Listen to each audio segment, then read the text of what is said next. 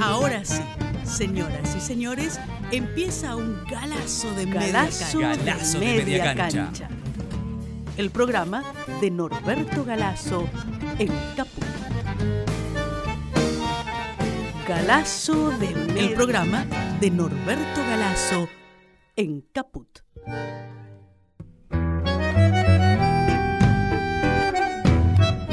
Bueno, estamos nuevamente al aire en una nueva edición de Galazo de Media Cancha. Buen día a todos nuestros oyentes. Eh, hoy vamos a charlar sobre Con David, con el maestro Norberto Galazo, que fue un hombre ligado al cine, a la, a la crítica cinematográfica. Y para los que se incorporan por primera vez al programa, a escucharnos, les cuento que esto es un programa que hacemos con Norberto, donde reivindicamos aquellos personajes que tan acertadamente llamó Jauriche como malditos, que son aquellos hombres silenciados por la, por la historia oficial. Bueno, arrancamos en junio del año pasado y ya vamos como 50, 60 programas al aire. Buen día Norberto, ¿cómo estás? ¿Qué tal? ¿Cómo andas vos? ¿Bien? Muy bien, bueno, vamos, vamos a arrancar con, con, con David. ¿Quién fue con? Bueno, yo, yo, yo te cuento en realidad lo, lo poco que sé de Con, porque Sí. Con fue un tipo realmente marginado por la super- superestructura cultural que la clase dominante ha logrado instalar en la Argentina. Sí, A mí me ocurrió una cosa curiosa. Yo cuando empiezo a entusiasmarme con, con el cine, de ir seguido al cine, este, era un muchachito que me impactó notablemente el neorrealismo italiano. ¿no? Sí. Es decir, el ladrón de bicicletas, Humberto D, todo ese tipo de, de películas muy vinculadas a lo social, con un enfoque crítico, ¿no? claro. este Vittorio de Sica como una de las figuras importantes, ¿no? Y por ahí, en el cine Lorraine, que era donde concurríamos en aquel tiempo, en la calle Corrientes, dan Breve Cielo, Sí. que yo desconocía quién era el, el director. Y yo generalmente iba con un amigo que era artista, pintor, este y cuando salíamos tomábamos un café y después cada uno por su lado. Pero el cafecito ese, en un ratito del café. decir, presumo que iban solos entonces, Norberto. Sí, sí, sí. Sin chicas. No, no, no, íbamos simplemente. No, él trabajaba con mi viejo, en el Ah. negocio de mi viejo. Entonces salía del negocio de mi viejo a la una y media de la tarde por ahí y nos encontramos en el cine Lorraine, que era el cine este donde iba casi toda la gente que le gustaba la, la vanguardia. Claro. Entonces yo me encuentro con Breve Cielo, donde hay elementos de vanguardia, elementos de una estética avanzada, Sí. pero hay un, donde hay un profundo sentido nacional, en un momento en el que yo estoy entrando a, a la cosa nacional. Claro. Es decir, ¿Sesenta y pico sería esto? sí, sí, sesenta y tantos. Me da la impresión de que son personajes y calles y lugares de Buenos Aires que el director consiguió eh, reflejar en sus, Claro. en sus películas, ¿no? Hasta ese momento era muy poco el cine nacional, digamos. Es claro, claro. Había, hay una renovación en el cine que se da en otra línea, medio vanguardista, pero un tanto europeísta, este, como es este Jóvenes Viejos, Claro, de Kuhn, que a veces lo confunde la gente. claro, Kuhn con suenan parecidos.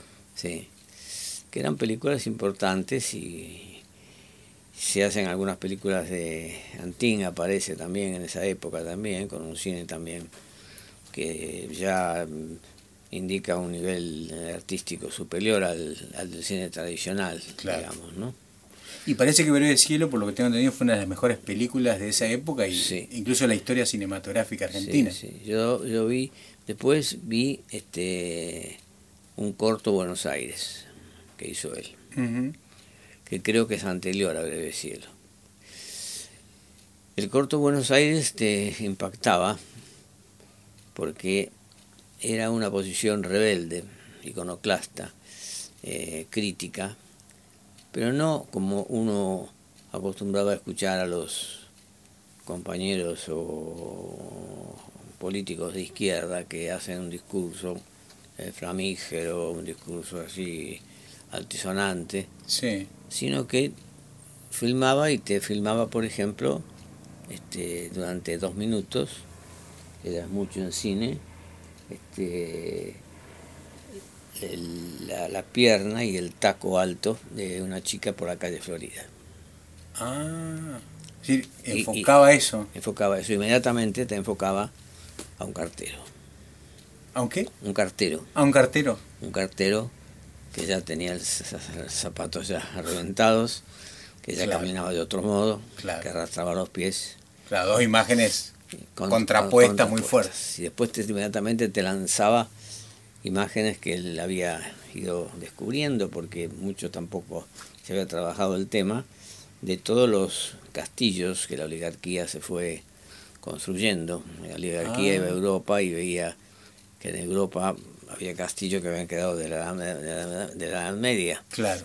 Y acá decían en Argentina como no hay castillos, porque no hubo Edad Media. No hubo edad media, claro. Entonces traían planos y traían también arquitectos europeos. Y construían, Y claro. a, a vos vas, Tomaso, hoy por ejemplo, donde estaba, estuvo siempre la Secretaría de Cultura, este, que es la calle, mm, eh, ahora no recuerdo bien el...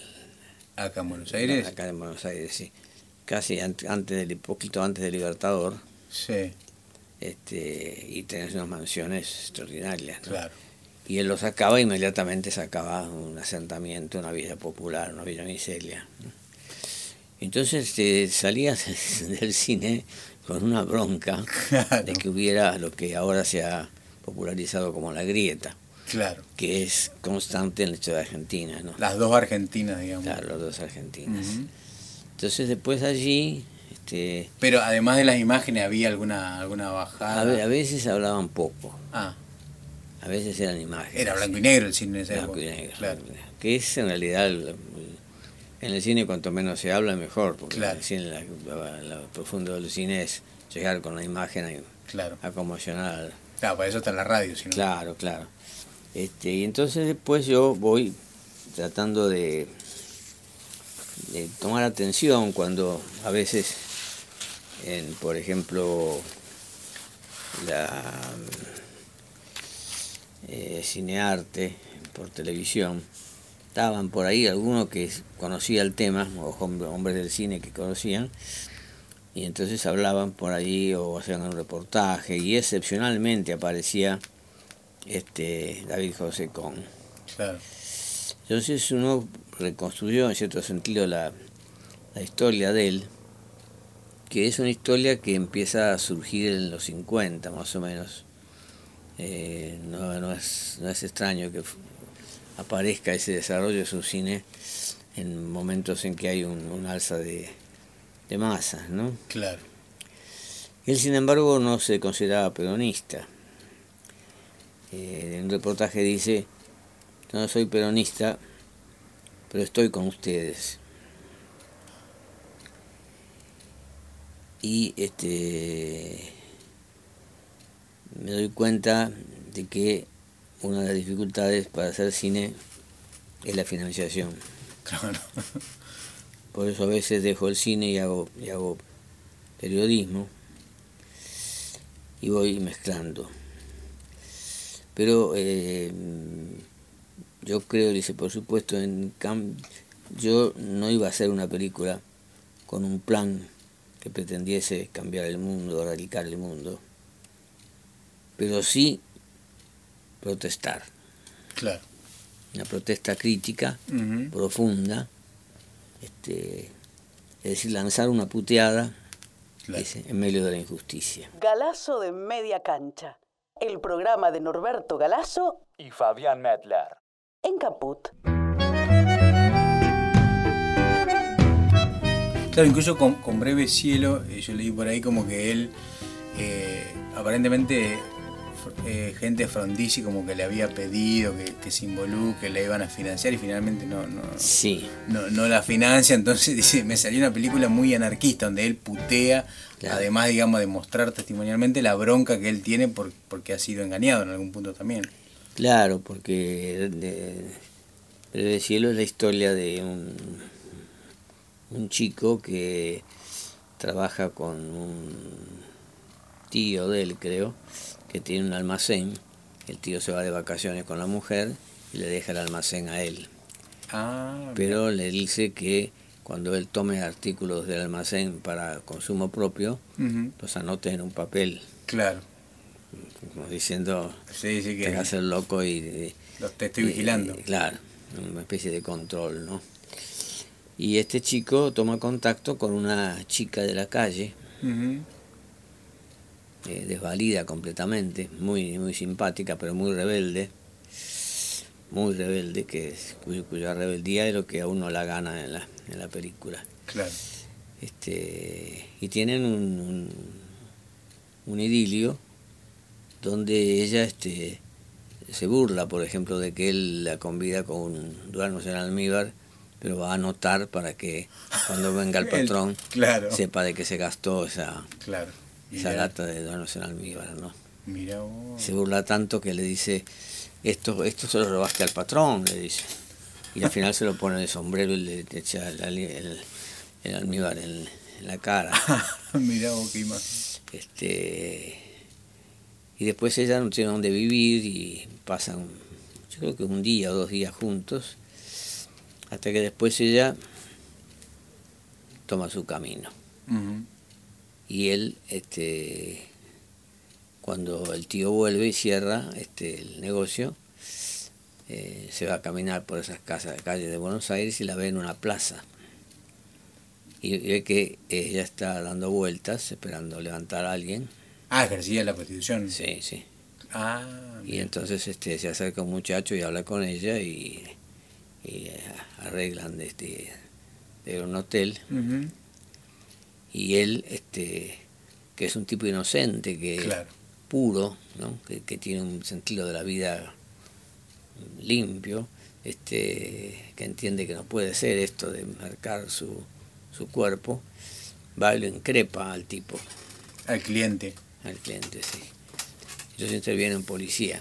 Cuando interviene un policía, el policía lo primero que hace es, le dice a ella, pero este chico que se metió acá este, a separarlos, este, es su novio, que es este, va terminando la película, ¿no? Sí.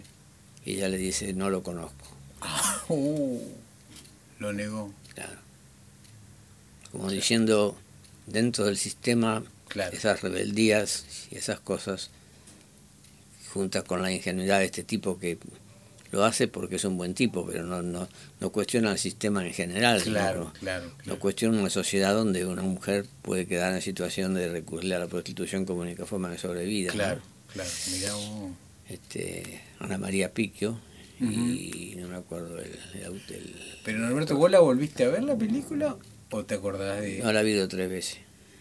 ¿Pero el último tiempo? No, ahora hace mucho que no la veo. Porque tenés una memoria de bárbaro. pues. Sí, hace mucho porque voy poco al cine ahora, pero en un tiempo iba seguido al cine. Mirá. Este, y entonces, bueno, eso me, me Es impactante. impactó. claro. Y eso obtuvo dos premios internacionales en Moscú. Ah, esta es la que se pasó después en, en. Rusia. Mientras que aquí no le dieron bolilla, porque aquí consideraron que era una cosa, una anécdota trivial, no fueron al fondo del problema de lo que quería decir este el director. Claro.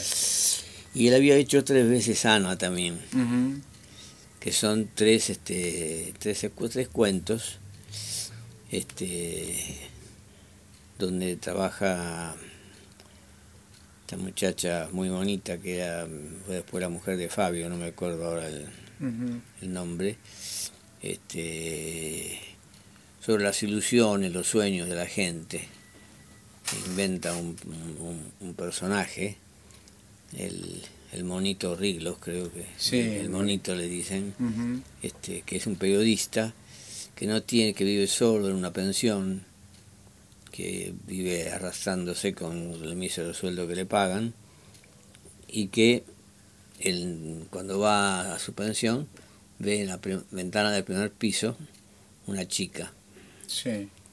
y se empieza a enamorar de la chica. Entonces cuando va a su cuarto solo, sueña al dormirse que está en un parque de diversiones con la chica, que está saliendo en un parque con la chica. Fantasía. Y al día siguiente, cuando sale, encuentra que del balcón ha caído una maceta.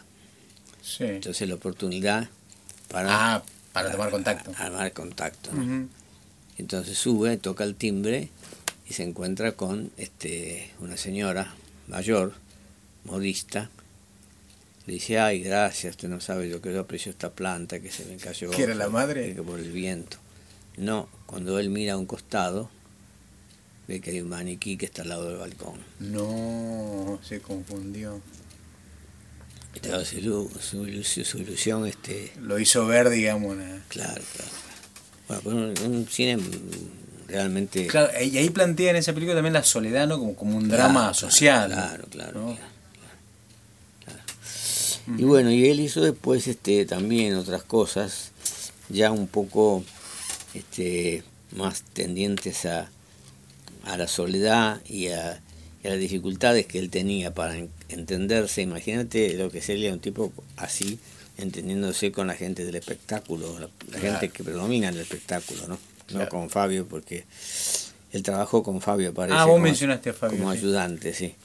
Pero, este, bueno, nada que ver con, con el espectáculo que Pero está en la línea de Fabio la producción de Con. Y sí, sí, es un, es un cine social, donde las consecuencias, como Crónica de un niño solo, por ejemplo, donde no hay un alegato explícito en favor de la revolución o de crítico al capitalismo, pero los hechos te demuestran qué es lo que pasa con un pibe que, que está en la soledad y que al final su único objetivo es encontrar un caballo este suelto y, llevárselo, y acompañarse con el caballo. y, en la esquina se, topa, con la policía. La policía desgaste ese caballo y entonces de nuevo va al, orfelinato.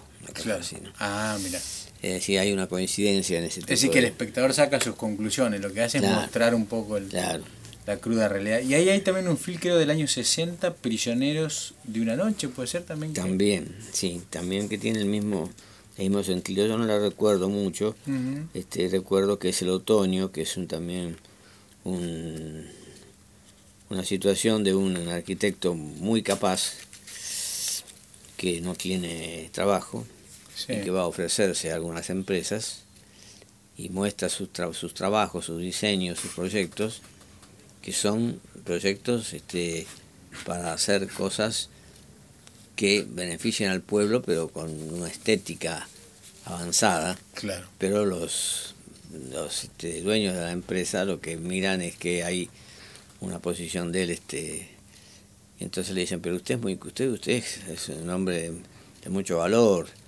este, se ve que ha estudiado en, en muchas cosas, este, a nosotros no nos sirve porque es demasiado para nosotros. ah, por exceso, digamos. Claro.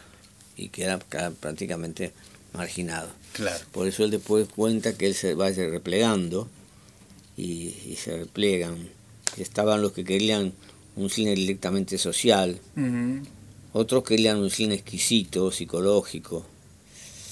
Donde yo me ubico, yo trataba de buscar ambas cosas. Teníamos un lenguaje más refinado, más actualizado, pero no con la novel vague que en aquel tiempo predominaba. Y algunos nos llamaban afrancesados, pero no era así tampoco, porque este, alguna película de las mías debe de verle algo a los franceses, o en el realismo, pero estaban los de la izquierda comunista que me acusaban de pequeño burgués, porque querían un cine, un poco lo que decía Carpani, ¿no? Carpani decía que el realismo socialista era eh, un obrero este, con mm, avanzando y triunfando en la multitud y qué sé yo. Y el obrero este, estaba saliendo agotado de la fábrica. Y no, no, era eso que los pequeños burgueses creían. Claro, veían otra cosa. Claro. Norberto Galazo en Caput hace Galazo de media cancha. Galazo de media cancha. Galazo de media cancha.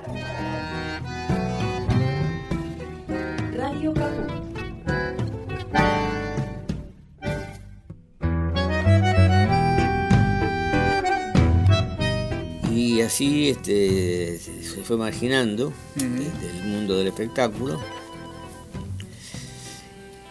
Y aún después de los premios en, Moscú este, fue dejando de hacer cine y los últimos 20 años de su vida no, no hizo nada. No hizo nada. Tuvo mucho también, eh, por lo que estuve leyendo, mucho mucho problema con la exhibición, ¿no? Que, que, da cuenta cómo se maneja el mercado del cine, que creo que hasta ahora es así. Claro, porque muchos buscan la cuestión de que sea muy remunerativo, que claro, meramente comercial. Meramente comercial. Otros advierten que hay una, una recóndita crítica a la sociedad tal cual está organizada, que implícitamente el que lo ve no es que salga un un revolucionario, pero sale con un, con un espíritu crítico con respecto a ciertas cosas que otros que otros no tocan, ¿no? Claro, ahí Vicente Vigo eh, decía, bueno, cuenta con, ¿no? que lo va a ver y dice, bueno, si, si su película se hablara en francés o en sueco, yo la exhibiría, pero como se habla en idioma... Claro. y él dice como en nuestra propia casa, digamos, no podemos exhibir nuestra producción. Qué, paradójico. Que es una constante un poco de la izquierda argentina tradicional, que ahora está mejorando un poco, pero este de apoyar todas las revoluciones, cuanto más lejos se produzcan, mejor. Y cuanto más haya pasado el tiempo de que se produjeron. Claro.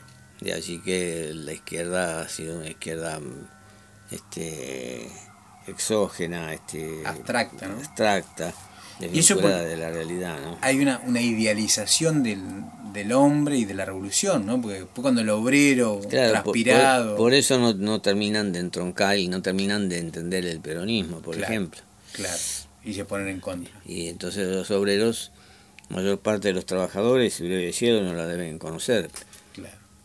Pero debe pasar como con los trabajos de Carpani, que eh, con una exposición y una señorona así enjollada y decía, ay, qué, qué, mundo este con estas figuras este, tan, tan feas, tan ordinarias. Y en vez en un sindicato, cuando él hizo algunos murales en sindicatos, este, él escuchaba a Carpani, por ejemplo, escuchaba con, con, gran alegría que alguno decía, pero che, este, este es uno de los nuestros, el pintor. Claro, mira qué elogio, ¿no? Claro, porque se veían retratados en no en lo exterior, sino en lo profundo de, claro, de, lo que sufría. De ellos mismos. Así que, en realidad, la vida de Con fue la vida de un verdadero maldito, este que pasó 27 años, hasta el año 2004 en que fallece. ¿27 años sin filmar?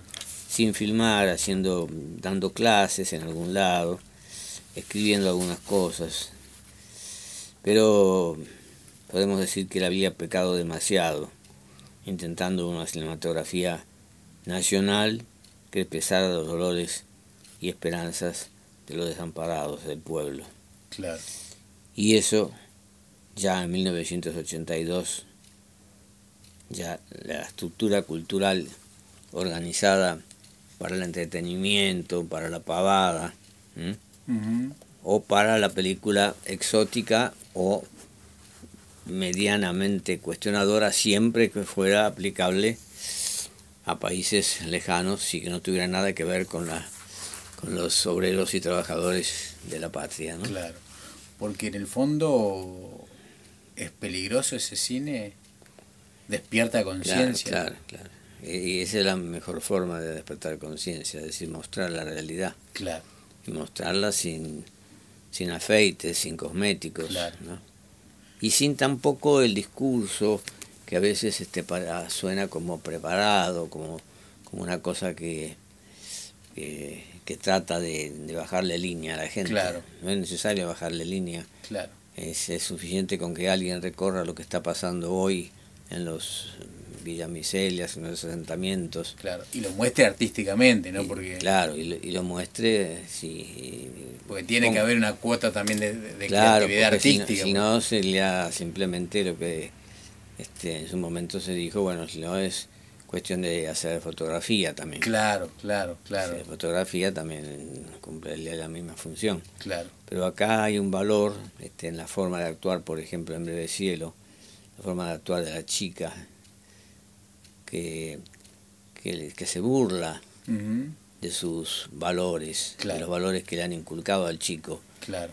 De que la, la mercadería tiene que estar cuando venga el dueño este completamente que estaba registrado y registrado lo que se gastó y por qué se gastó. Claro, todo en orden. Y entonces este ella que tiene simpatía con él, con él entiende que que aunque él sea un buen tipo, ella no tiene más solución en su vida, en su desamparo, que entregarse a la prostitución. Claro, claro que lo Sin, que, sin que esto sea un elogio de la prostitución, este, es una explicación del por qué muchas mujeres este, terminaban en, corta edad, morían este, en lo que fue en un momento Buenos Aires que se consideró que era el centro mundial de la trata de blancas. Claro, sí, yo me acuerdo el año pasado hicimos un programa sobre, sobre eso, sobre Raquel Lieberman, me parece que era la, polaquita, ¿no? Claro, con 3.000 prostíbulos en la capital y, claro, y Gran Buenos Aires. es un drama social, claro. Digo, más allá del problema moral, si queremos. Sí, sí, sí, sí. Bueno, estamos haciendo galazo de media cancha, estamos hablando de David Com con el maestro Norberto Galazo. Bueno, se nos está terminando el tiempo, pero te hago otra pregunta, Norberto. Eh, ahí el problema, digamos, para filmar y para exhibir que existía, que denuncia con... Él dice en algún momento que uno como director es un poco artista, es técnico, es iluminador, digamos, hace un montón de funciones, que es más fácil, como modus vivendi, comprar dólares y sentarse a empollarlos. Sí, claro. ¿Sigue siendo así el cine? Sí, sí, sí. Sí, eso es lo que ha pasado con tantos frustrados cineastas, ¿no? Claro. Fabio, por ejemplo, hacía grandes esfuerzos con sus recitales para juntar guita para después poder hacer las películas que él quería, no las que le imponían. Ah, era un mecanismo de financiamiento. Claro. al plano directamente político, cuando Néstor Kirchner era abogado, sí. porque de Néstor Kirchner se habla mucho y de Cristina de su, de su fortuna, sí. pero su fortuna la hacen como profesionales, como abogados, claro. no la hacen en la, función pública. Entonces, este, Néstor decía algo que es, tristemente hay que reconocerlo. Eh, un tipo, por más capacidad y condiciones que tenga, necesita cierta cantidad de dinero para postularse a una cuestión política. Claro, de verdad. Y entonces Hay, que, hay que darle importancia al dinero porque en el sistema actual, tal cual se juega, si uno no tiene un mango este, para viajar, hacerse conocer, publicar cosas, tener publicidad, este, es apabullado por los que tienen el poder, que tienen el dinero para engañar a la gente, prometerles eh, eh, sacar el impuesto a las ganancias, prometerles tantas otras cosas que se han prometido últimamente y que mucha gente este, ha entrado en la variante de creerles y bueno, y así nos fue también, claro, Claro, claro. Y Norberto, ya que hablamos de dinero y de, poder, eh, es una, una soncera eso, que el que porque tiene dinero no roba. Claro. ¿No? Claro. necesita robar más en algún punto. Claro, necesita robar más porque tiene que mantener más autos, más casas. Y además hay una avidez este, incontenible por, por acrecentarlo. Claro, pero digo, eso cuando está enfocado solamente en el dinero, pero en el caso, me parece, de Néstor, su, estaba enfocado en la política, el dinero era instrumental. Néstor, esto no se acostumbra a decir, pero Néstor tenía la convicción y se lo decía a Cristina. Tenemos que trabajar mucho como abogados y juntar dinero porque es la forma en que podemos este, llegar a catapultarnos como gobernador de, de, Santa, Cruz. Este, la prueba está que no, no le han encontrado ninguna empresa fuera del país, ningún dinero ni offshore, este, ni, nada de eso. Claro. Ni a uno ni a otro. Claro. y cuando, cuando dicen la estupidez de que Florencia este, tenía no sé qué dinero en la caja de ahorro y porque es dinero de la herencia. Claro. Porque no pueden imputarle a una chica que tenía 14 o 15 años que, hacía negocios espurios. Justamente ellos, que son los más espurios que nadie. pues se, nos terminó el tiempo, Norberto.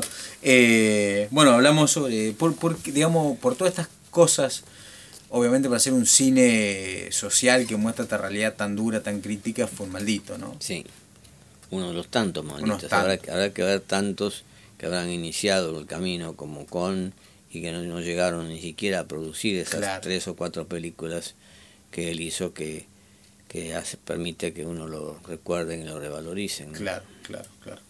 Bueno, Norberto, nos veremos entonces la semana que viene, si te parece. Hasta la semana que viene. Chao. Chao, chao. Los malditos. Los rebeldes. Los imprescindibles.